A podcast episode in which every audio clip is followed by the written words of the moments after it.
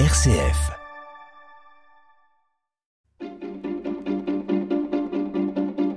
L'agenda des régions, les idées sorties des radios RCF. Et direction l'Anjou, célèbre pour ses jardins et ses châteaux de la Loire, Thomas Cochebray, vous nous invitez à une soirée aux chandelles.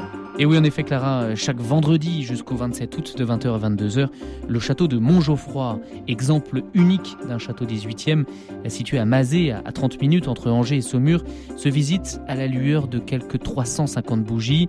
Construit en 1776 par le maréchal de Comtade, rien n'a changé depuis, tout est encore dans son jus et ses descendants y vivent toujours. La cuisine, avec ses 260 pièces de cuivre et d'étain, sera à n'en pas douter un des temps forts de votre visite, tout comme la chapelle du XVIe siècle, la sellerie ou encore les écuries. Il reste encore des places pour ces visites aux chandelles les 6, 13 et 20 août. Et puis c'est sans oublier le parc de 4 hectares et son jardin à la française. Et enfin, le château, n'accueillant pas plus de 50 visiteurs à la fois, le pass sanitaire n'est pas demandé pour la visite. Merci Thomas Cochebray. Étape maintenant à La Rochelle en Charente-Maritime pour parler d'une exposition inédite du photographe mondialement connu Robert Doisneau. Les précisions avec vous Elodie Chazet, bonjour. Bonjour, si vous passez en Charente-Maritime pendant vos vacances, je vous conseille de vous arrêter à La Rochelle, comme Robert Doisneau l'a fait durant l'été 1946. Au lendemain de la guerre, il est venu passer ses vacances en famille sur la côte atlantique, mais inséparable de son appareil photo, celui que l'on surnomme le pêcheur d'images promène alors de plage en port son regard curieux et bienveillant sur les baigneurs et les pêcheurs de Charente-Maritime. L'exposition Allons voir la mer avec Douaneau retrace une époque encore marquée par la guerre, mais parsemée de moments de joie exprimant un patrimoine tendre et nostalgique d'une époque révolue. 85 tirages originaux en noir et blanc qui contrastent avec ses habituels clichés urbains.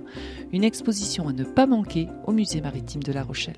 Merci Elodie Chazet. Dernière escale maintenant en Gironde, à Libourne, pour un festival de théâtre de rue Emmanuel Labaisse et pas n'importe quel festival. Festar qui fête ses 30 ans cette année, comme beaucoup de festivals qui se préparent très à l'avance, fallait-il maintenir ou annuler? Très vite, Festar a dit qu'il maintenait l'édition, quitte à s'adapter à la situation. Et s'adapter, c'est le propre des spectacles de rue, car dans l'espace public, il peut se passer n'importe quoi. Et c'est toujours amusant de voir les comédiens s'adapter à une voiture qui klaxonne, un chien qui entre dans l'espace de jeu ou un enfant qui vient danser devant eux.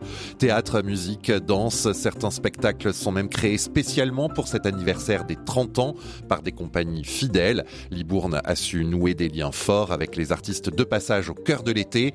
Festar, le Festival international des arts de la rue, c'est en ce moment et jusqu'à samedi. Merci Emmanuel Labaisse pour cette euh, dernière étape de notre agenda des régions du jour.